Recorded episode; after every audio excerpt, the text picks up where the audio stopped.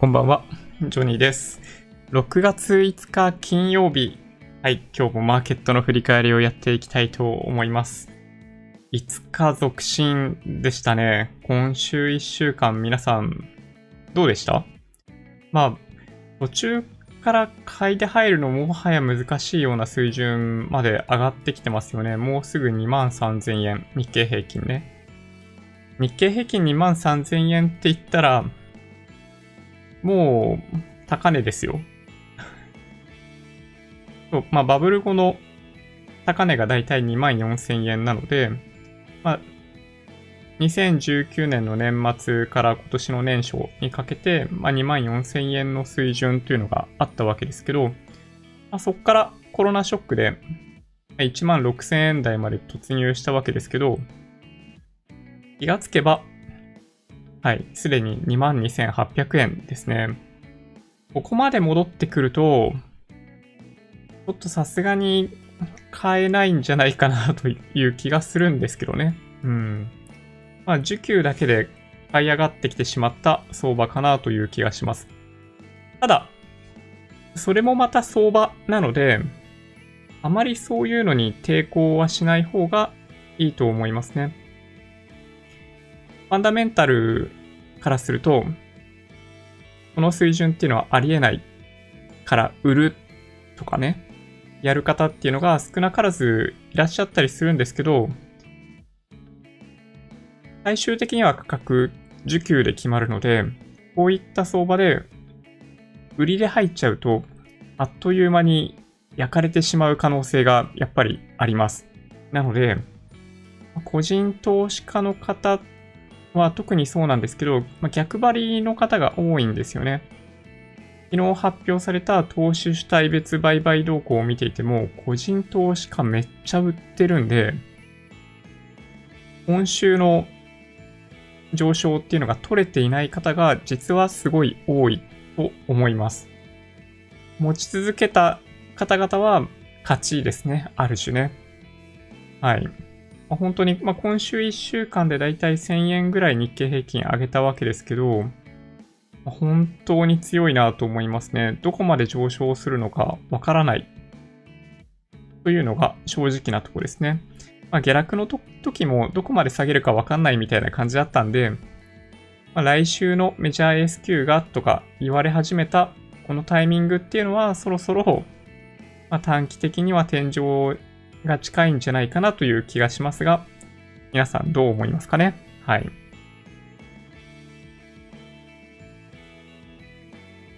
はい。皆さん、こんばんは。うん。スタジオドッグランさん、こんばんは。順張り天国。はい。US ドル109円50銭。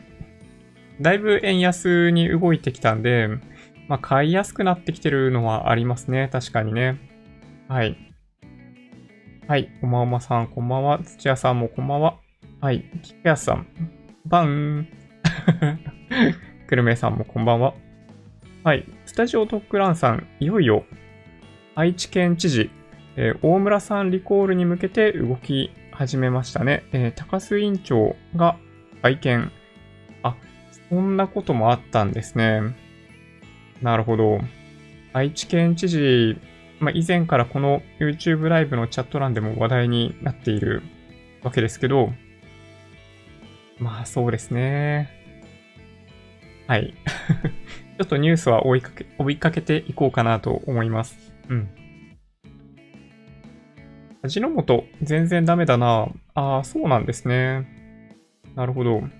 味の素、まあ今日とかは空運とかがかなり買われているんで、まあなんでしょうね。その新型コロナウイルス関連銘柄ではない。むしろ逆ですね。はい。反対側の銘柄が直近で買われているっていうのが、まあ、今の現状かなと思います。味の素とかはどちらかというと、まあ、巣ごもり消費とかで、まあ、買われやすい部分とかがあったりすると思うので、どちらかというと、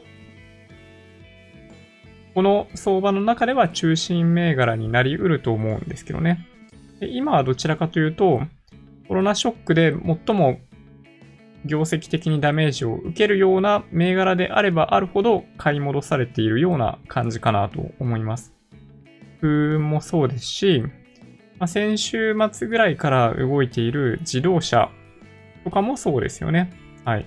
なので、そういった銘柄のチャートを見ていただけるとわかると思うんですが、日経平均とかと比べたときに、むしろパフォーマンスが悪いですね。新型コロナウイルス、コロナショックで下げたところからの戻り高値を、例えばトヨタの場合ですけど、戻り高値をようやくこのタイミングで取ってきたというタイミングでしかなかったりするんで、足元ではすごい上昇してるんで、なんとなく持っときゃよかったみたいな感じがするかもしれないですけど、まあ、実は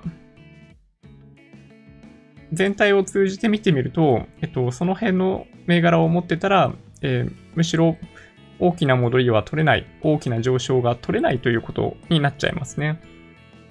はい。まあ、今日午前中下げていて、午後上昇したわけなんですが、まあ、特に、まあ、目立った理由はないんですけども、土屋さんですかね。トピックス買うと被って上がるんですね。そうそう。本当に今日は、まあ特に材料があったわけではないんですけど、まあ午後にかけて、まあおそらく、まあ、米国の指数先物が上昇していったというのが一つ要素としてはあるかなと思いますが、まあ、それ以外、テクニカル以外の要素で、えー、上昇するような理由っていうのはほとんどなかったんじゃないかなと思いますね。はい。皆さん、こんばんは。うん。そうですね。はい。本日2日ぶりになります。なんか少々、えー、頭痛がするんですが、1日休んだからですかね、やっぱりね。ちょっと数字だけ振り返ってってみましょうか。今日の6月5日金曜日ですね。はい。今夜は雇用統計というふうに書かせていただきました。まあ、ここから間もなく数十分後ぐらいには発表されるんじゃないかなと思うんですが、アメリカの雇用統計が今週のハイライトとなっているんで、先ほどコメントいただいたように109円50銭ぐらいで今取引されているような米ドル円ももしかしたら急激に動くという可能性もゼロではないですね。はい。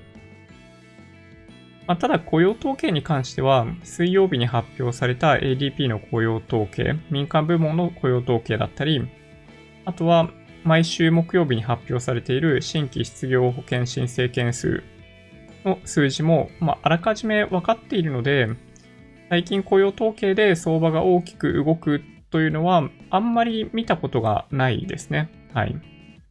ちなみに本日の雇用統計の予想数字で言うとですね、マイナス800万人という、はい、とんでもない数字が、えー、予想されてます。はい。日経平均、167円99銭高、プラス0.74%で22,863円73銭でした。トピックス、プラス8.66ポイント、プラス0.54%で1680、1612.48。東証一部出来高が13億9217万株。売買代金が2兆4542億円ということで、1週間前と比べると、売買は、まだいぶ細ってきた感じですね。はい。まあ、だいぶポジションの調整というものも済んだんではないかなというふうに、売買代金からもなんとなく伺えます。値上がり銘柄数が1154、値下がり銘柄数が943、変わらず72となってます。今日のマーケット、先ほどお話ししたように、あまり特段の理由がないんですが、えー、昨晩のアメリカの市場に関しては、高値警戒感もあって、えー、指数、えー、下げてます。はい。ただ、おそらく高値警戒感によるものであって、新規失業保険、新規失業保険申請件数に関しては、まあ、順調に減少してきているので、マーケットとしてはむしろ安心して見れるような状況に少しずつ変わってきているんではないか個人的にはどちらかというと、昨日ぐらいの幅しか下落しないんであれば、やはり底堅いなというふうに思いました。これが要因の一つ目ですね。2点目が先ほどお話ししたように、ま午前中の相場と午後の相場が、まあ、全然違ったわけですけど、まあ、その一つですかね。理由としてはこれがその一つだと思うんですけど、えダウ先物の、えー、価格の上昇というのが一つあります。でもう一つ、あ、これ言われているという感じなんですけど、3点目は、来週12日金曜日のメジャー S q に向けて、先物を買っている人たちが、まあ、結構いるという話ですね。まあ、SQ に向けて、まあ、いくらに持っていきたいとかそういう思惑というのが多少あったりするんで、まあ、1週間前なんですけど、はい、そんな風に言われてますね。まあ、というわけで、日経平均は、えー、今週1週間、5日間ずっと続伸でした。昨日、おとといと陰線になってるんですけども、そうですね。えー、終値ベースでいくと5日間続伸ですね。はい。こっからですね、えっと、1、2、3、4、5。月火、水、木、金と5日間続伸ということになりました。まあ、上昇の局面は本当にここから始まってるんで、1、2、3、4、5、6、7、8、9、10。ちょうど2週間ですね。まるまる2週間、まあ、上昇してきて、そうですね、2000円以上上げたってことですかね。この2400円がちょうど2週間前ということに、まあ、大体なるのかな？と思うので、そうですね、2400円上げたってことですね。すごい上げ方ですね。はい。今日の終値の水準22,863円っていう水準が、まあ、いつ以来かというと、まあ、ここの、この日、2月25日は陰線なんですが、えー、22,600円とかですね。で、その前になると2月21日ということですね。ここ以来、この日以来の高値になってます。はい。2月21日がだいたい23,370円とかその辺だったんですね。はい。となっているので、えっと、まあ、実はこの辺窓が開いていたりとかもして、まあ、上に行く可能性すらありますね。来週ね。もしかしたら。トピックス見ていくと、まあ、日経平均ほどではないんですが、そうですね。まあ、おおむね同じような水準ですね。戻り高値を、えー、順調に更新してきているトピックス。うん。為替見ていきましょうか。あの、コメントありがとうございます。為替すごいですね。ちょっと、また行ってこいみたいな感じで、107円50銭ぐらいのところに戻るのかなと思ったんですが、思ってたんですよ。思ったんですけど、109円、え60銭ぐらいの水準にありますね。はい。まあ、これも株高を支える一つの要因になっているんではないかなと思います。で、ユーロ円の方が、これなんかちょっと特徴的ですね。123円98銭で、いつ以来？この辺ですね。2019年5月6日以来ぐらいの円安ですね。対ユーロですけど。これ、ユーロ、大丈夫ですかね？為替やってる方そんなにいらっしゃらないかもしれないですけど、これ、ね、あの、場合によってはこれ危ないですね。かなり危ないですね。うん。ユーロの売りとかで、ポジション持ってた人とかは、ちょっと、まずいですね、この動きはね。はい。最近あんまり見てなかったんですけど、これ東京リート指数ですね。はい。戻りがね、悪いんですけど、東京リート指数、まあ、堅調に少しずつ上昇しているというのも見えますね。米国市場始まっちゃう前にちょっと見ておきたい感じがしますけど、これダウ平均。堅調に上昇。で、SP500 ですね。はい。で、こちらが、えー、ナスダック指数。本当もう、あと少しなんですよね。今晩にももしかしたら、あの、史上最高値、歴史上の最高値を更新する可能性がありますね。終値ベースでね。ボラティリティインデックス24.21ですね。はい。下げてきました。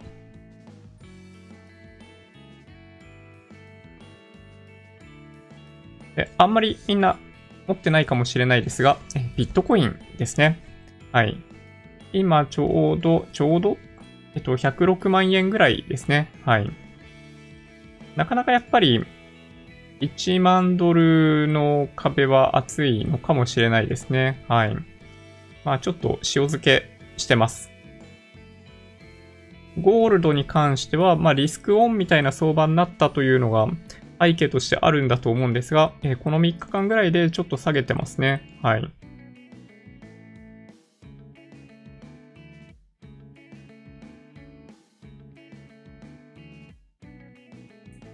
で、WTI の原油ですけど、そうですね、こっちは本当順調で、もうすぐ40ドルという節目に近づいてきてますね。40ドルが、まあ、なんで重要なのかというと、シェール企業のえ、採掘コストがだいたい40ドルぐらいだと言われていて、まあ、ここを超える水準だと、シェール企業が、まあ、簡単に言うと潰れないということですね。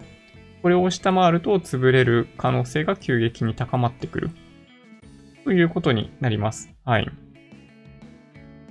まあね、FRB とかも、なんかそんなに積極的になんか的確債を購入したいわけではないと思うんで、やっぱ、原油、もうちょっと高くあってほしいですけどね。はい。個人的には、まあ、正直言って、まあ、1バレル60ドルぐらいまで上がってってくれないかなぐらいに思いますけど、はい。いかがでしょうかね。まあ、車乗ってる方たちからするとね、ガソリン代が高くなっちゃうんで、まあ、原油安い方がいいという方が多いかもしれないですが、どうでしょうね。まあ、原油の価格と S&P500 とかって多少のあの相関性とかを持ってたりするんで、やっぱり、まあ、原油高、株高かなと思います。1週間が今日で終わってるんで、週足でも見ていきましょうか。まあ、こんな感じですね。1週間でだいたい1000円ですかね。はい、上昇しました。で、その前の週も、えー、っとですね、1400円とかかな？もっとかな？ぐらい上昇しているので、本当に相場としては強い状況を維持しているという感じでしょうかね。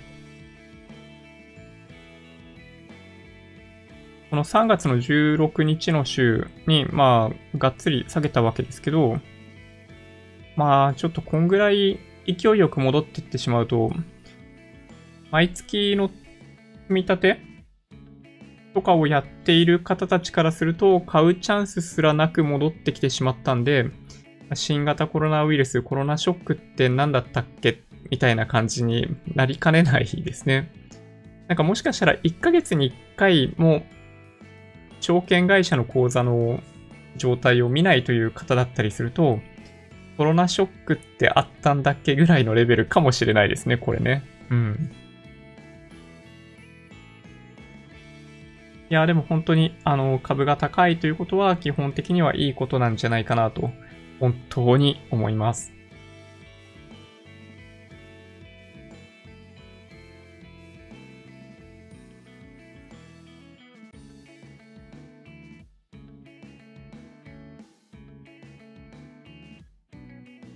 そうですね。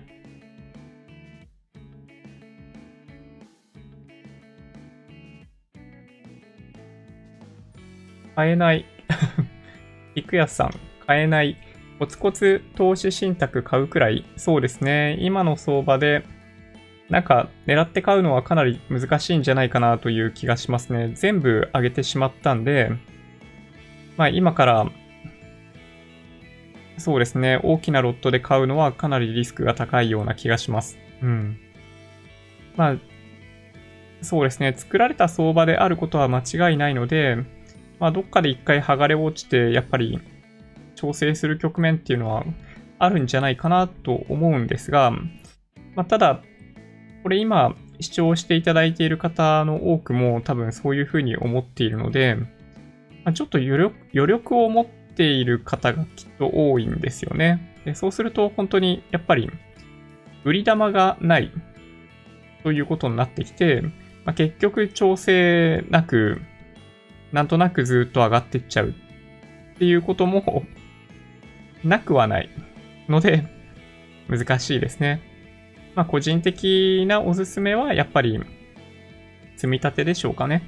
インデックス投資、積み立て、超長期って、まあ、これが最強だと思うので、まあ、こういった相場の中でだいぶ高くなったからといって、買わないではなく、もう証券会社の積み立ての設定で、毎月いくら何買うっていうのをやっていただくのが、一番賢明なんじゃないかなという気がしますけどね。はい。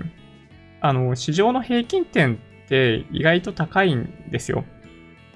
指数の上昇率って、過去20年、30年で見たときに、あの、まあ、日経平均だけはちょっとさておき、それ以外の指数でいくと、まあ、大体あの5%とか6%の上昇があるんですね。なので、その上昇だけでも十分に、あの将来の資産形成っていう意味では、なんだろうな、まあ、必要十分な上昇率なので、まあ、そこに乗っかっとくっていうのが一番いんじゃないかなと思いますね。はい。まあだから本当にまあ、荒れ狂った相場の中で、まあ、何もしないっていうのも選択肢の一つなんですけど、まあ、僕がずっとお勧めしているのは、まあ、荒れ狂うマーケットの中でも、インデックス投資を積み立てでやり続けるっていうのが、まあ、僕は一番、まあ、勇気ある、賢明な個人投資家なんじゃないかなというふうに思います。まあ、個別の銘柄の目利きができるようになると、まあ、もちろんそっちの方がパフォーマンスは良いと思うんですが、まあ、そこまで到達できる人ってかなり少ないので、まあ、んまり積極的にそこを目指すっていうのは、まあ、やめといた方がいいんじゃないかなというふうに思いますね。まあ、多分ね、インデックス投資をやってた人は比較的、まあ、ちゃんと取れてると思うんですけどね、このマーケットで。はい。いや、本当ですよね、マシューさん。こんばんは。今日もよろしくお願いします。こちらこそ。えー、それにしても日経は強い。えー、全然下落しない。そうですね。売るものがないんでしょうね。もう本当にそんな感じが若干しますね。まあ、ただ、個人は、この先ほどお話ししたように投資主体別売買動向でも先週だいぶ売り越しているんで、いや、そうなんですよね。その、売った余力が少なくとも手元に残っているはずなんですよ。そう考えると、もう一段高という可能性ありますね。踏み上げ相場にやっぱなる可能性もまだありますね。週明け8日にニューヨークが再開したらどうなるか怪しいです。うん、まあそうですね。ちょっと週末どうなるかわかんないですからね。はい。やっぱりアメリカの今の状況が、まあ、一番の心配ですかね。はい。やっぱ、まあなんでしょうね。皆さん、ビデオ見ました？あの、白人の警察官が取り押さえて、あの首に圧迫かける形で窒息死させてしまった映像とか、本当に残ってるんで、まあ、検証動画とかがあるんですよね。うん、とかもあって、やっぱり、まあ、なんでしょうね。まあ、それをきっかけにいろんなことがさらに起きてしまってるんですけど、アメリカが心配ですね。うん。まあ、米国比重が僕の場合やや高いので、なんか大丈夫かなってやっぱ思ったりしますね。うん。ね、こんばんは。WTI も強い。そうですね。すずめさん。うんうん。そうそう。原油はね、そう高い方が嬉しいですね。正直ね。郁安さん。Twitter で信用売りでやられている人が多い。そうなんですよね。個人投資家の逆張りスタンスは、やっぱかなり危険だなと思っていて、さっきお話ししたように、ま、先週売ってるんですよね。うん。いや、これがね、本当に、新型コロナウイルス、コロナショックの時は、まあ、うまくいったんですけど、少なくとも今回に関しては個人投資家うまくいってないですね。3月のコロナショックの時には、まあなんでしょうね、その外国勢の売りとかもものすごかったんで、まあそこに立ち向かっている個人大丈夫かなって思ってたんですけど、まあ、結果からするとその後、1万6000円台から今2万2000円台まで帰ってきてるんで、まあ、個人投資家の中でも結構取れてる方多いと思うんですが、先週以降の動きとしては個人投資家あんまり良くないですね。はい。こんばんは。昨日はいいタイミングだと思い、リバランスのために一部、えー、プラマイゼロ付近の銘柄を利確しました。ああ、なるほど。中3でプラマイゼロ付近になるみたいな感じですかね。体験も落ちてきましたし、構成銘柄の見直し楽しみです。64ケムシさん、ありがとうございます。そうですね。うん。今回やっぱり、まあ2月3月ぐらいから相場が荒れた関係で、ちょっと僕もね、どのタイミングでリバランスをするのかっていうのが悩んでますね。僕のポートフォリオを見ると、圧倒的に海外の株式が多いんですね。うん。ちょっと偏りが激しいので、本当は僕もリバランスを行いたいと思ってます。行いたいと思ってるんですが、なんか、このバス走り始めてしまっていて、まあちょっとほったらかしにしようかなと思ってますね。はい。新興国株式とかだけは一応、あの、なんだ？含み損になってた分で、えっと、まあ、税金取り返すつもりで、まあ、損出ししてるんですけど、まあ、そうなんですよね。まあ、ポジションある程度持って、持ってる状態で、まあ、それ以上特に何もしないっていうのが、まあ、今の相場では今んとこうまくいくパターンですよね。うん。銀行ですら上がってきた。ああ、そうなんですよ。そうそう、あの、いいコメントですね、菊安さん。そう、あのじゅんぐりじゅんぐり回ってくるんですね。本当に、ま、循環相場と一言で言ってしまえばそれまでなんですけど、新型コロナウイルスで強い銘柄群がありましたよね。薬品とかもそうだし、任天堂とかもその代表格だったと思うんですけど、最近に関しては、ま銀行、自動車、空運とかですね、本当に最もダメージを受けたであろう業種が買われているっていうのが、まあなんとなく相場の最後っぽい雰囲気ありますけどね。はい。HM さん。ジョニーさんは、えー、投資家 YouTuber の 両親ですね。いやいや、そんなことないっすよ。ジョニーさんは投資系チャンネルではないと言ってますよ。まあそうですね。あの、投資系のチャンネルになっちゃったんですよね。少し不思議なお話かもしれないですけど、まあ、あの、まあ、過去動画あさんないでもらえればって感じでしょうかね。はい。まあ、最近は、そういう意味でいくと、まあ、しばらく投資系のコンテンツ以外出していないといえば出してないですかね。うん。そうですね。まあ、年始とかも、まあ、いくつかやってますけどね。YouTube 関連のお話とか、まあ、あとは、まあ、普通に福袋のお話とかやってましたからね。うん。なんか、ああいったコンテンツは、ちょっとね、あのー、別のチャンネルで 今後やろうかなともなので思ってます。今この、このチャンネルに登録していただいている方の多くは、やはり、まあそうですね、投資だったり、まあ若干のその、なんかビジネスっぽい部分、自己啓発っぽい部分とかもあるかもしれないんですけど、まあ、そういったところにある程度フォーカスした方が、やっぱり皆さんが見たいものになる可能性が高いかなと。でどちらかというと、Vlog だったり、その他のコンテンツに関しては、あの別で用意しているチャンネルの方に投稿させていただくみたいな形にしようかなと、あの、今思ってますね。はい。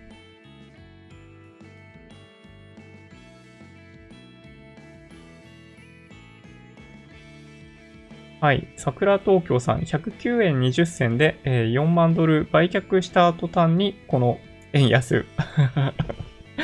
なんか、あるあるですね。うん。なるほど、なるほど。日産、日産も今日は強そうですよね。トヨタのお話があったということは。うん。ダウ平均の、えー、CFD プラス2.75%になってるんですね。はい。やー、非常に強いですね。そうなんだ。あー、ニューヨークダウ開けましたね。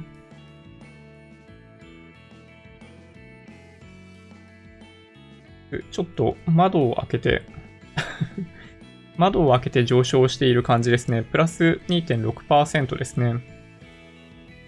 S&P500 が、えー、プラス1.98%ぐらいとかでしょうかね。まあ、同じような感じですけど。はい。いや、ほんとね、あの、毎日上げてくれると、なんかこんなにありがたい話はないですね。うん。なんか1年間で上昇してほしいような期待値を超えてしまってますね、今ね。うん。ちょっと恐ろしい感じがします。まあ、このまま上昇し続けるということはありえないので、まあそこだけは、まあ皆さん、頭の片隅に置いといていただければなと思います。うん。はい。メグジャパンさん、ポチッとこんばんはあ。ありがとうございます。日本株、どこまで上がるんだ？どこが不況なんだ？大暴落で動かなかった方、ほぼ復活。おめでとうございます。いや、本当ですね。うん。いや、もう、何だったんだろうって相場ですよね。で、下落していた時に、まあ、余力があった方に関しては、むしろ買いましたりとかしていて、戻ってきたら、むしろね、あのー、下落する前よりも状況が良いっていう方結構いらっしゃるんじゃないですか。まあ、僕も本当そうですけどね、うん、下落している中で大きなロットで買うの結構怖かったですよ。そうそう、どれぐらいその下落が続くのかっていうのは誰もわからない状況だったんで、あの中で、まあ大きめのロットで毎日毎日買うっていうのは、まあ僕も結構ね、大丈夫かな、大丈夫かなって思ってたんですけど、いや、本当にこうなってみて、まあラッキーですね。はい。というふうに思うことにしています。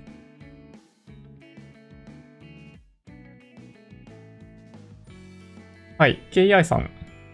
こんばんは。アウトレット行ってきました。ぼちぼち人が来てました。ああ、なるほど。屋外のアウトレットとかだと、もうほとんど、ほとんどというか、まあもともとあんまりリスクなさそうな感じしますよね。うん。まあ、人が密集するって言っても、まあお店の中ぐらいで、そうですね。お店の中、まあ、セールとかがあったりするとちょっとあれかもしれないですけど、ね、ほとんどリスクなさそうな感じしますもんね。うん。なるほどね。ショッピングモールとかアウトレットとか、ね、しばらく行ってないですね。そう言われてみると。はい。佐藤さん。前に、えー、ジョニーさんが紹介していた楽天ミニが届きました。お、おめでとうございます。使用感としてはすごく小さい iPhone って感じです。ほぼ、ただなので ホクホクです。いや、そうですよね。1円ですもんね、だってね。うん。なんか本当なんか昔からポケット Wi-Fi とかって結構人気じゃないですか。で、あれって、ま、専用で、まあ、逆に言うとデータ通信しかできないみたいな感じだったわけですけど、いや、随分いいですよね。それと比べてもね。うん。スマホとしての機能あるし、まあ、通話できるし、ね、あのー、データ通信用の端末、ルーターみたいな形で利用することもできるので、なんかあんな あんないい端末ないなという感じがしますけどね。あの、もしなんだろうな、その楽天モバイルの、そのエリア内の人は本当に、まあ、文句なく契約 した方がいいんじゃないかなという感じがしなくも、なんか最近あんまりだから、強いて指摘できることがあるとしたら、やっぱりその、まあ、エリアとしてのカバレッジがそんなに高くない、全国っていう意味でいくと、他の通信キャリアと比べたときに、まあ、そんなに、そんなにっていうか、その大都市でしか今は、その直接、楽天のアンテナにつながるようになってないんで、まあ、そこが、突っ込みどころではあります、もちろん。ただ、まあ、ローミングエリアとして au の電波捕まえることができるようになってるし、まあ、今後、どんどんエリア拡大していくっていうことを考えれば、まあ、だとすると、なんか一個持っておくと いいかなってよく思いますね。はい。なんかね、まあ、そうですね。まあ特に、まあ東、どこだろうな、東京と、東京、名古屋、大阪ですかね。電波範囲の。ちょっとね、あの、ぜひ、自分家が入りそうなのかどうかっていうのは見ていただいた方がいいかもしれないですね。はい。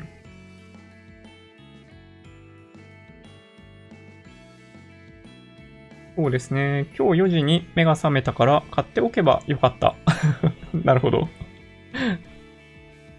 これで ETF も投資も一安心かな。わずかな時間でもね。うん、そうですね。浅井さん、ポチッと、コニャニャチ、ワンダフル。ありがとうございます。いつもね。はい。お腹が鳴っている。チアさん、てか、僕が持っている個別は PTS でも上げ続けてる。一銘柄は、なんと、ストップ高。すごいですね。いやー、気になるけど、まあ、日産ではないということですね。はい。いやー、ほんとね、ダウ上昇が本当に、まあ、気持ちいいですね。S&P500 プラス2%ぐらいになってますね、今ね。うん。非常に嬉しい。はい、皆さん、こんばんは。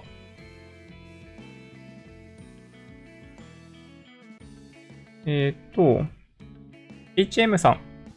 岩手の片田舎にも今日アベノマスク届きました。多分ほぼ全世帯に行き渡ったのでは。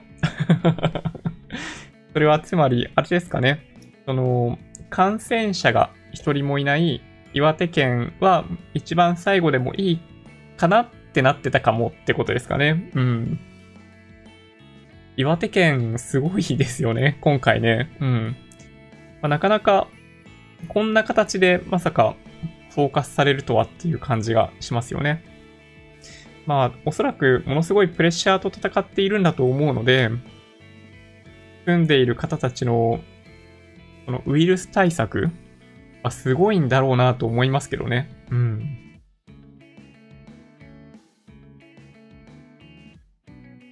そうですね。為替は恐ろしいですね。うん。そう、僕もね、そう思います。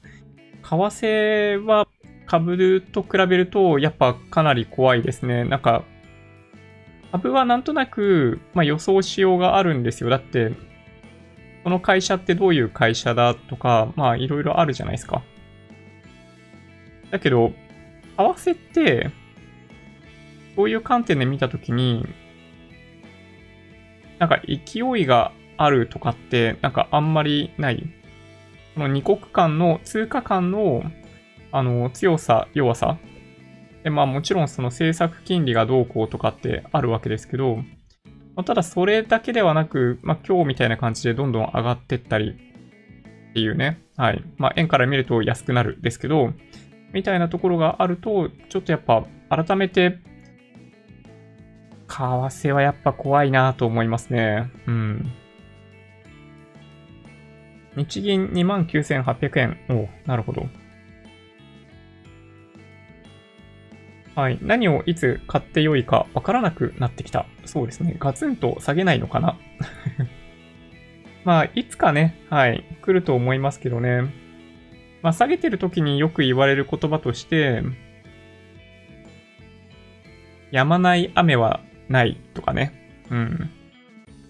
夜明け前が一番暗いとか。あの、相場が下げている時によく使われる言葉ですけど、まあ、これ逆もしかりですね。はい。まあ、今、まだ警戒しながら上昇しているんで、まあ、継続してあげやすいわけですけど、まあ、幸福感にもし包まれるならば、やっぱり、売り時なのかもしれないですね。うん。そういう意味では、まあ、例えばボリンジャーバンドとかでも見たときに、まあ、プラス2シグマみたいなあたりをうろうろしている状態なので、まあ、決してそこまで加熱しているわけではないという方もいらっしゃいますよね。はい。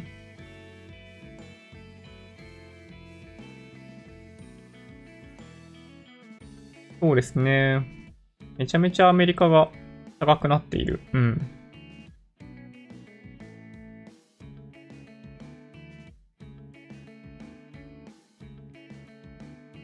そうですね。ちょっとごめんなさい。なかなかコメントが読み切れないんですが、うんうん。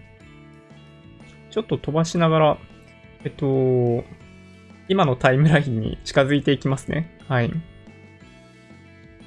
まあね、ドーピング相場という風に言われることもよくありますけどね。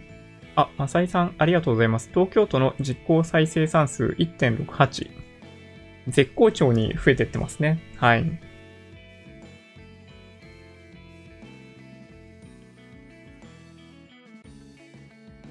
積立て NISA マイナス25%の時に売った人いっぱいいるだろうな。そうなんですよね。ルンルンさんコメントありがとうございます。まあ、結構その短期で売買をしているような人たちが見る YouTube のチャンネルとか、とかだと、まあ、結構一旦上がったところでポジション外した方がいいんじゃないとかそういうことをお勧めしているところを見たことがあるので、まあ、一言で言うと、外しまくってんなって思いました やっぱり、あの、持ち続けることができるんであれば、あの、特に指数みたいなものであれば、持ち続けるっていうのがやっぱ最強だと思いますね。はい。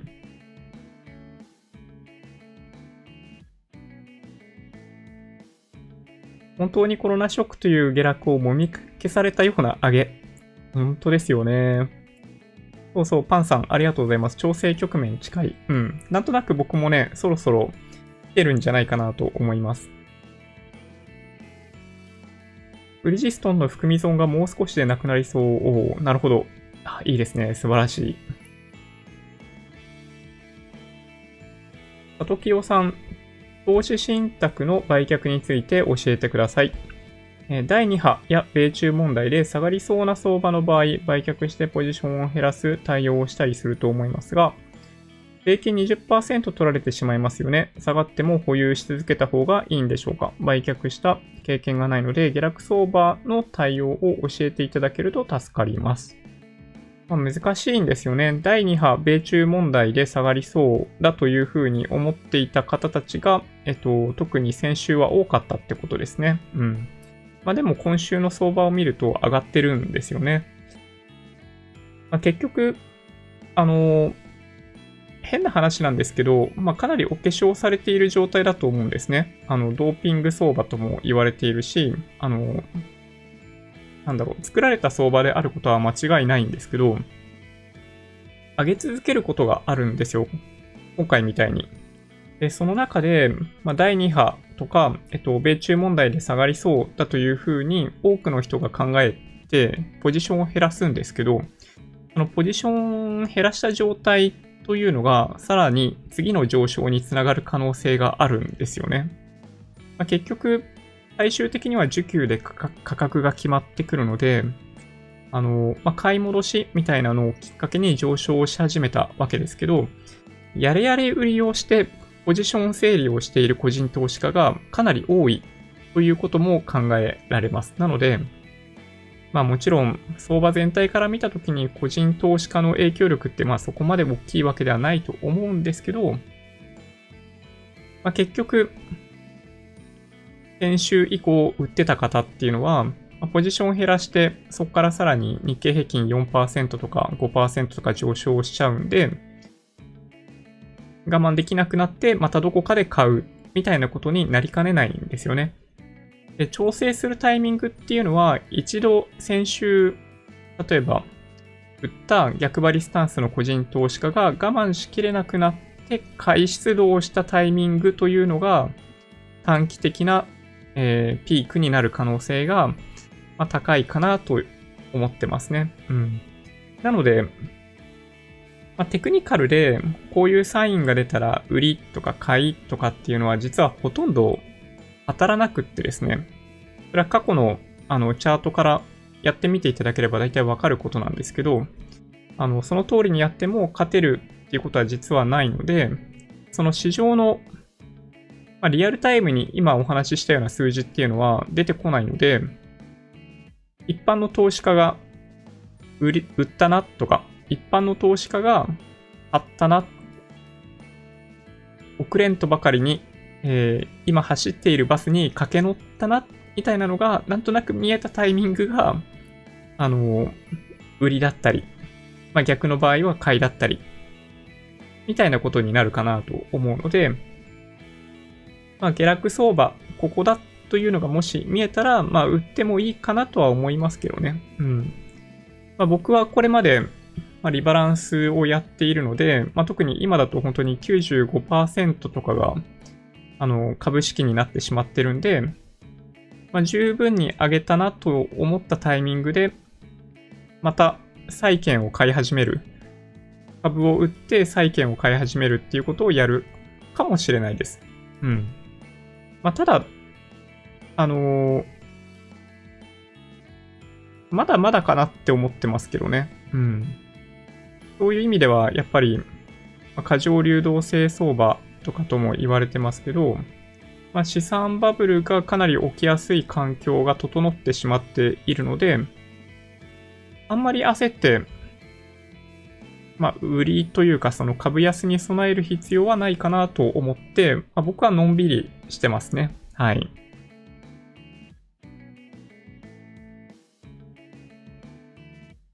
いやー、ほんとね。まあ、下がりにくいんですよね。まあ、結局、まあ、2万円とか切るような水準では、まあ、日銀買ってくるんで、確かに下がりにくいですね。まあ、最近ずっと買ってないですけどね。なので日銀ね。うん。そうなんですよね。ああ、いいですね。景気がいいお話ですね。北さん。はい。もう320万稼いだよ。3月から。ああ、いいですね。素晴らしい。おめでとうございます。いや、そうなんですよね。うん、結構取れてる方もいらっしゃるんじゃないかなって思います。あの、全然大丈夫ですよ。あの、言わないでいただいてね。はい。あ、細川さん、そう、腰痛気になってたんですよね。良くなってきたので、えー、昨日高いところでジャンピングキャッチしたいと思ってます。なるほど。日経平均2万5000いくでしょうね。ああ、いいお話ですね。ほんとね。あの、個人的にはやっぱり日経平均、1989年の、なんか、じじいみたいな発言で大変恐縮なんですが、1989年のバブル最高値、3万9000円弱。ここをやっぱり抜けてくれないと、日本経済の復活とはやっぱ言えないというか、その過去との決別失われた20年が30年になっちゃったわけですけど、そこからやっぱ次のフェーズに行けるかどうかっていうのは、あの、3万9000円日経平均だと僕はやっぱり思いますね。うん。まあでも物価が上がれば行くんですよ。物価が上がれば。そのうちね。うん。AI さん、まだ現金たんまり持ってる投資家多いんだろうな。そうなんですよね。うん、そう。だから、上がんないんですよ。そうですね。ああね、アメリカはね、ちょっとね、そう、さっきお話ししたように気になるんですよ。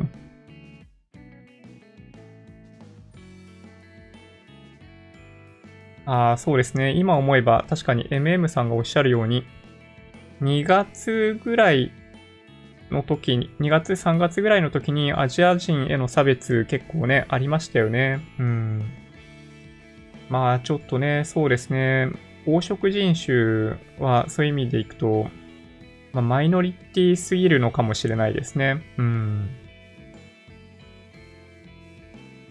いや、すごい。110円いっちゃう。US ドル円。109円67銭ですね、今ね。はい。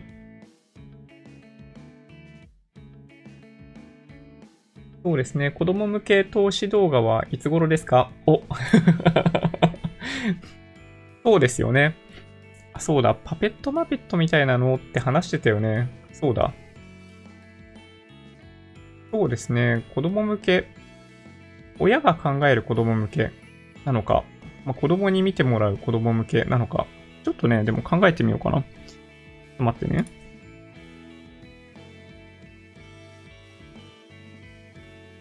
今ちょっと手元にノートがあったんで 書いときました。はい。及川さん、ジョニーさん、今日はベンツですね。そうですね。今日はちょっと懐かしのマクラーレン・メルセデス時代の、えー、ユニフォームですね。はい。これ、だから結構前ですね。もともと、メルセデスは、マクラーレンとパートナー組んで、マクラーレンをワークスチームとして、ぐらいまでやってたんだっけな。ちょっとね、忘れちゃったけど。で、途中から、あの、ブラウン GP を買収して、あの、メルセデスチームになったんですよね。うん。で、そこまでは、そう、マクラーレンを中心に、ね、やってたんだけど、まあ、ママクラーレンとしては、まあ、特にロン・デニスはワークスチームでなければチャンピオン取れないというふうに考えていて、ホンダにスイッチしたわけですけど、失敗しちゃいましたよね。うん。いや、本当に。まあ今はメルセデスチームかなり強いわけですけど、ま、僕が最初にイメージするシルバーアローは、どちらかというと、1997年、8年ぐらいからのマクラーレン・メルセデスのシルバーアローですね。ミカ・ハッキネンが当時、めちゃめちゃ早かったです。うん。あの、F1 の公式 YouTube チャンネルで、ミカ・ハッキネンのなんかすごいところ10個みたいなのが動画にまとまってるんで、まあ、ミカ・ハッキネンに興味がある方、ぜひ見ていただけると嬉しいですね。まあ、セナの、なんだろうな。セナがまだ生きている頃に、ミカ・ハッキネンはマクラーレンでデビューし、デビューっていうか、もともとロータスとかだったんですけど、えっと、サードドライバーからセカンドドライバーになって、えっと、デビューした途端に、セナのタイムを上回るような予選タイム、予選ラップっていうのをして、一躍注目を浴び、まあ、そこから何年か時間がかかったんですけど、98年、99年、ミカ・ハッキネンはワールドチャンピオンになります。うん。懐かしいですね。うん。ガジェット系はたまにやってほしい。そうなんですよね。いや、そうそう。まあ、ちょっとね、あのー、ライブ以外の YouTube コンテンツ出していないので、やってきます。はい。まあ、最近もね、ちょいちょいお買い物実はしてるんですよ。あの、最近だと、あの、マイクを設置するための、えっと、なんだ、アーム？マジックアームを実は買ってます。 SmallRig っていうところのアームを買ってるんですけど、これがすごい使いやすいんですよね。まあ、2000円、3000円くらいなんですけど、なんか本当に、あの、実は2個持っていて、マイクを、あのマウントする用のアームと、実はスマホを、このワークフロムホーム用のこの場所に置いといておける用の、なんかそのアームっていうのを、あ、としてアームをもう一個使ってるんですよね。うん。まあ、みたいな感じ。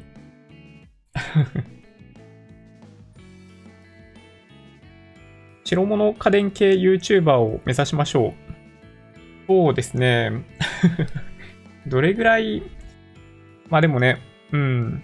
まあでも確かに、そうですね。まあ、チャンネル登録者数とか、やっぱ、うん、もっと多くなることをイメージしてコンテンツ作りをやっていかないといけないのかなという気はします。うん、確かに。いや、すごいですね。アメリカの上昇が気になりますけど、ダウの上げ方がさらにプラス2.7%。はい。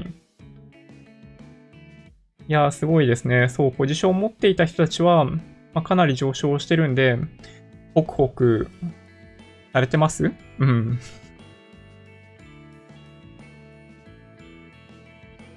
ね、こんなにすぐ回復するとは、そうですね。ジョニーさんの動画見て出直します ありがとうございます。はい。まあ、いろいろ、あの、YouTube ライブではないコンテンツの中に、まあ、比較的、まあ、まとまった、なんだろうな。ものすごい限定的なテーマで何本も動画用意してあったりするので、まあ、そちらの方が、まあ、端的にわかるかもしれないですね。YouTube ライブで行っているのは、まあ、基本的にはやっぱり、普段のマーケットの振り返りだったり、皆さんとのコミュニケーションだったりするので、まあ、ここではやっぱりできるだけ多くの方の質問にお答えしていこうかなと思っています。このまま上げ続ければ億万長者じゃあ そうですね。確かに。でも物価めちゃめちゃ高くなってそうですけどね。はい。あの、名目の数字ばっかり上がっちゃってっていうね。はい。というのは全然あり得ます。アメリカの雇用統計予想に反して、プラス250万人。すごいですね。こういう結果が出ましたか。なるほど。それはサプライズになりましたね。こういうことか。米ドル円はそんなに動いたわけではないんですけど、そうですね。株にはポジティブサプライズになってますね。これね。うん。なるほど。コメントありがとうございます。うんうん。すごいな。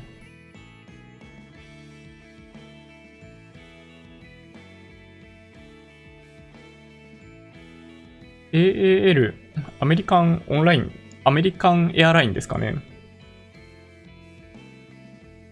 ああ、すごい。本当だ。跳ねてますね。プラス20%。いやー、すごい数字ですね。本当ね。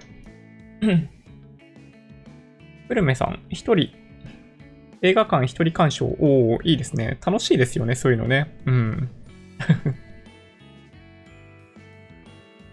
ミルさん、下落して積立額を倍増させていたんですが、今後も倍増させた額で積み立てを続けるか迷い中。こんなに早く上がるとは思わなかったです。そうですよね。いやー、わかります。難しいですね。うん。まあ僕は、どうしようかな、この後ね。うん。まあ、いつリバランスするかっていうと、まだでも結構先かなと思ってるんで、まあ、しばらく今の、なんだポジションが多い状態っていうのを維持しようかなと僕は思ってます。うん。うちはエリア外、だから UQ。おー、なるほど。UQ いいっすよね。そう、本当に。そうですね。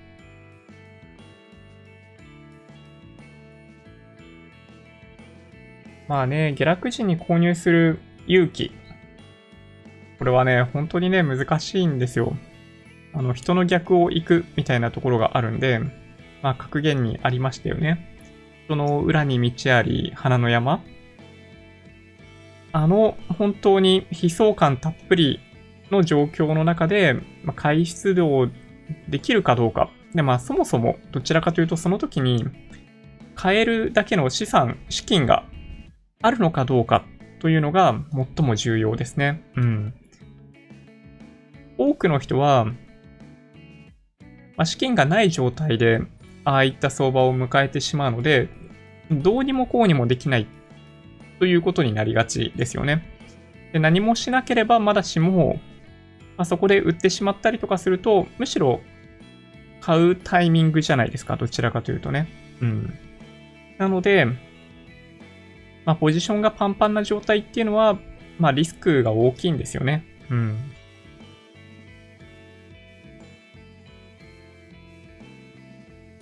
そうそう、話変わりますが、EF マウントのレンズ何が残っているか確認したら 28mmF1.8、50mmF1.8、70-200mmF2.8。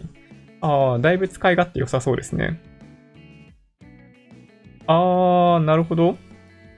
はい。1.4倍と 2, 2倍のエクステンダーが残っている。あ、すごい。完璧ですね。それね。うん。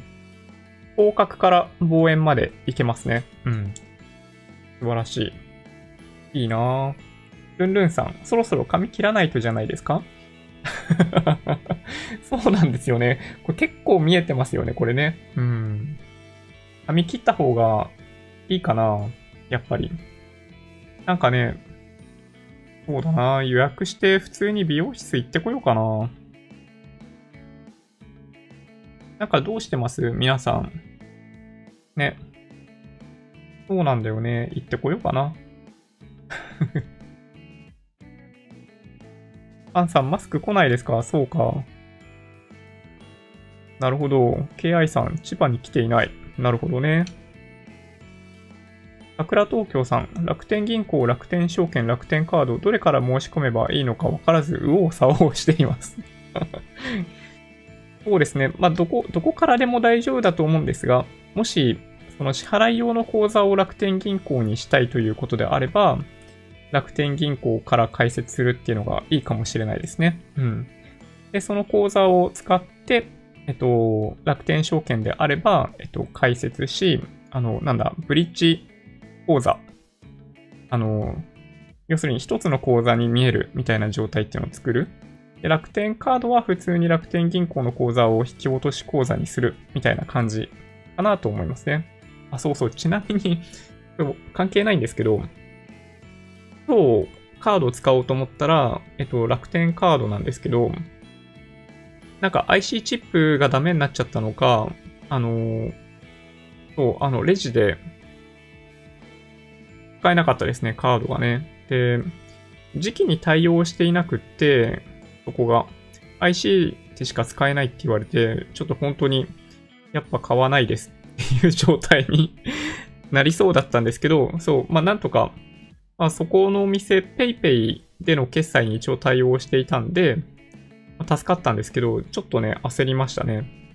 早速、あの、楽天カードにあの、再発行の手続きだけやっときました。うん。多分ね、クレジットカードを裸で持ってるからなんだよね。そう、過去にも一回 IC がダメになったことがあるんですよ。うん。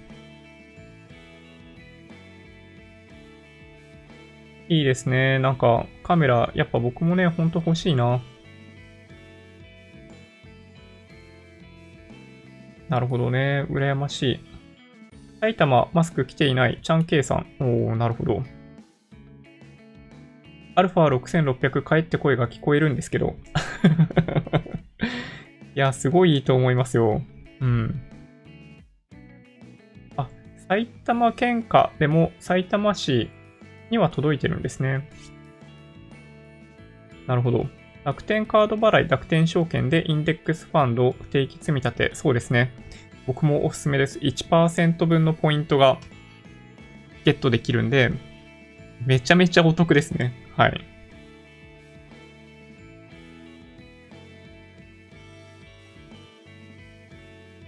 そうですね。そう、ガチホ。ガチホ精神がね、そう、必要。うん。すいません。ちょっと、言葉が悪かったですね。はい。外しまくってんなって 言ってしまいましたね。はい。お母さん、いえいえ、そんなことないですよ。うん。そうですね。あ、ありがとうございます。シーライオンさん。一個だけ注意点があって、楽天銀行のカードはデビットで発行。あ、なるほど。デビットカードじゃない形での発行ってできるんですね。そうなんだ。なんかうちにある楽天銀行のカードも、まあ、最初ね、カードすら持ってなかったんですよ。で、カード最初に発行してもらったのは、そう JCB のブランドでデビットカード。で、海外でも一応決済できる。みたいなのを、あの、発行しましたね。うん。全然使わないですけどね。まあ、オンラインでやり取りできるんで、そう、そのデビットカード自体を使うということは、過去1回あったかどうかですね。海外で、まあ、JCB 使うことってまあもともとあんまりないんですけど、なんか本当にね、保険みたいな感じです。はい。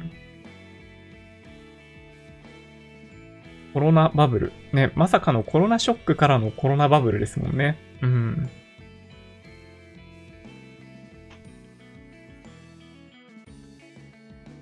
なるほどね。この間お話しした、えー、はい。ん？祖母の株、えー、10年、20年持ってて、ある株は倍、ある株は半額。で、すべて持ち続けて配当も考えてトータルではかなりプラス。なるほど。まあそうですね。配当をややまあ、忘れてしまうことあるんですけど、日経平均、さっき、その3万9000円弱から、まあ、今2万2800円じゃないですか。で、まあ、その時買った人って、すごい損してるよねって話よくあるんですけど、まあ、実は毎年毎年配当があるので、えっと、そんな損はしてないはずですね。はい。あの頂点で日経平均を買ってしまった人であったとしても、ずっとガチホしてたら、あの別に対して損をしているわけではないですね。うん。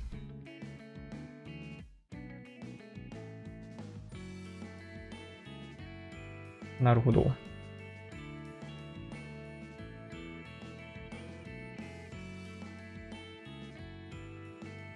WTI の上げ幅と、えー、原油 ETF の上げ幅が違いすぎるのはなぜなんでしょうか？コメディティってようわからん。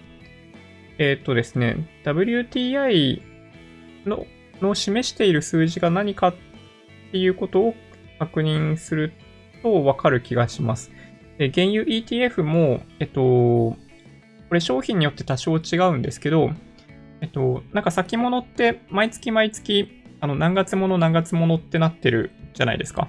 で、今だと、例えばその、まあ、6月切りの価格がその WTI の価格として表示されてるんですね。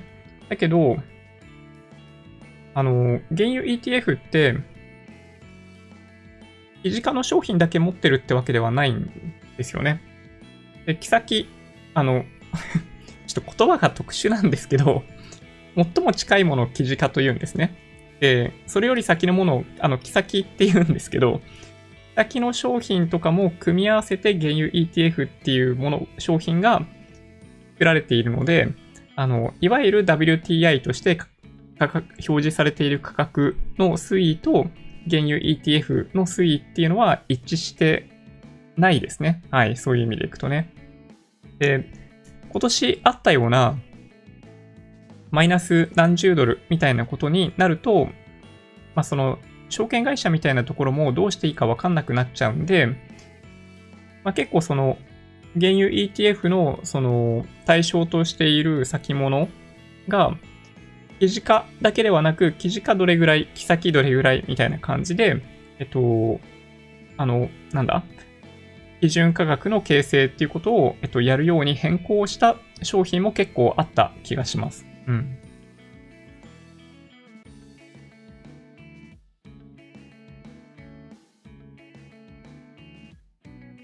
いやー、すごいですね。ニューヨークダウ、プラス2.75%。うん。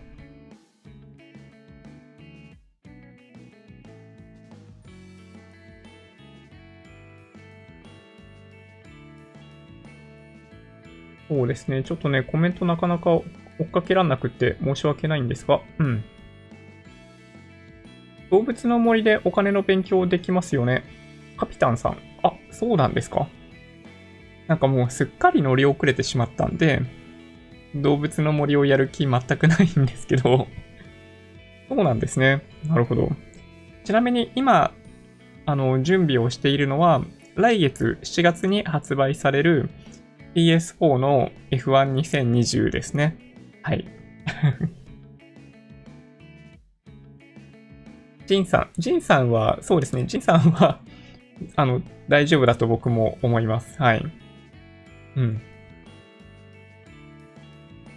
日本が衰退したとき、黄色人種への差別はもっとひどくなるかもしれませんね。うん。なんかね、それまでに、なんかでも人ってなかなかやっぱ変わらないんだなっていうのを、なんか今回のアメリカの映像とか見てて思いますね。うん。まあ、少しずつ良くなっているとは思うんですよ。あの、ファクトフルネスとかの本にあるように、間違いなく世界は良い方向に向かっているんですけど、まあ、トランプさんとかがまあよくやり玉に上がるわけですけど、本当はその人種による違いなんて、まあもともとアメリカなんて特にそうだと思うんですけど、区別してどうこうするべきではないんですが、まあ、トランプさんとか、まあ、ややどちらかというと、なんか分断を誘発するような側面があるじゃないですか。逆行しているとは思わないんですですけど、まあ、やっぱり足踏みしているなっていう気はしますよね、たまにね。うん、金の商社。金の商社かなんかがスポンサーの投資系 YouTube チャンネル見てたらなんかすごい金推ししてるからと考えたらポジショントークと気がついて見るのをやめた。そうですね。うん。まあ、やっぱり、まあそうなんですよね。スポンサーがいたりとかすると、やっぱそこの商品否定できないので、いや、そうなんですよ。だから先日ね、あの、講演の依頼いただいたんですけど、そこの FX 業者さんはすごい良心的で、まあ、僕、為替本当難しいから、あの、まあ、やりませんって。期待値も別にプラスになるわけじゃないからやりませんっていうところを、なんか別に折れてもらう必要はないというふうになんか言っていただけるぐらい、なんかすごい良心的だなと思いましたね。うん。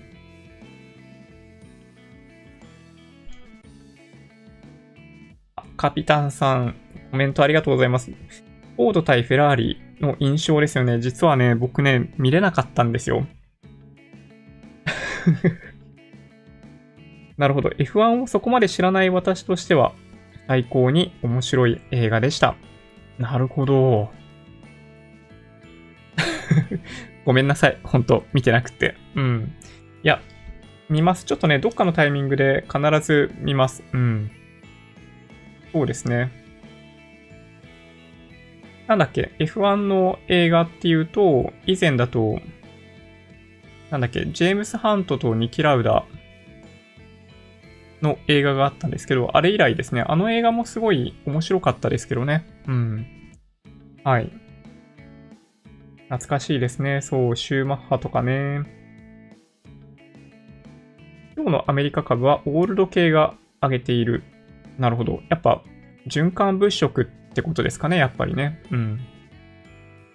航空セクターがすごい。いやー、びっくりですね。なるほど。 FANG、 GAFA、弱い。うん。週の頭に、えー、VOO、VTI の、えー、買い増し、アメリカ個別株を突っ込んだので、正直、ホクホク。えー、ドル円だけで2円幅。あ確かに。そうですよね。なるほど。素晴らしいですね。うん。そうか、そうか。いいですね。この2週間だけで上昇幅がすごいですもんね。110円になったら、えー、為替の両替は中止します。お、なるほど。日本の下がった株を積み立てます。なるほど。うんうん。いいですね。マサイさん、アベノマスクやっと届きました。でも遅い。緊急用で必要な人にあげる用としてストックしておきます。まあ、確かに今となってはね、ほとんど使うケースないですね。うん。僕も外出するときぐらいしかマスク使わないんで、そう全然減らないですね。うん。コロナショックがあってから、一度もそういう意味でいくと、あの、マスク買ってないですね。はい。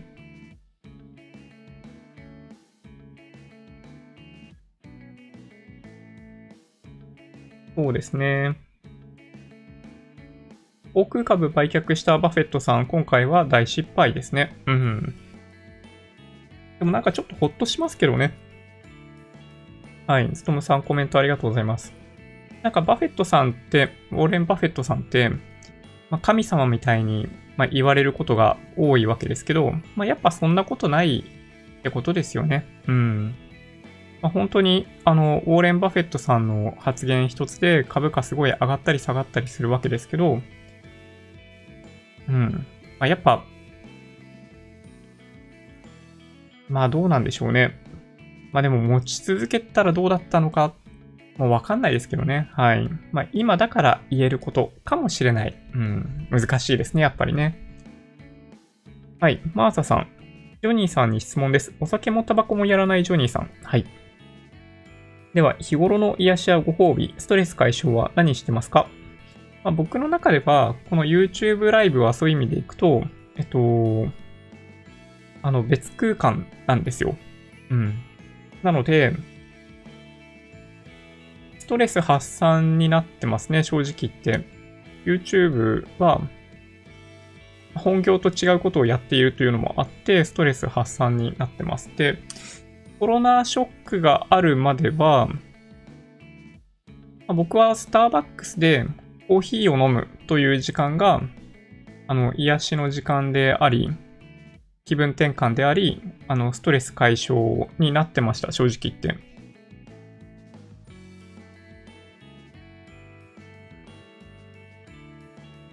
そうですね。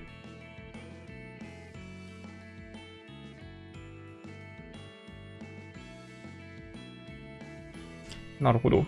まあ、とか言ってたら、ちょっと、なんかですね、会社から連絡が来てるな。と終わりにしようかな。はい。アファームルさん、あの、スパチャありがとうございます。はい。すごい嬉しいです。うん。なんかね、すいません。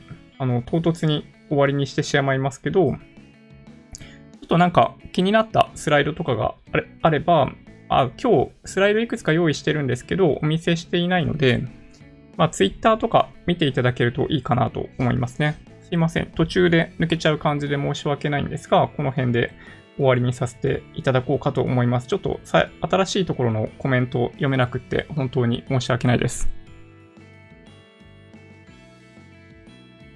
Twitter、Instagram のアカウントもあるんで、もしよろしければフォローお願いします。音声だけで大丈夫っていう方は、ポッドキャストもあるんで、そちらもサブスクライブお願いします。もし今回の動画が良かったって方は、高評価ボタンをお願いします。合わせてチャンネル登録していただけると嬉しいです。それでは、ご視聴ありがとうございました。バイバイ。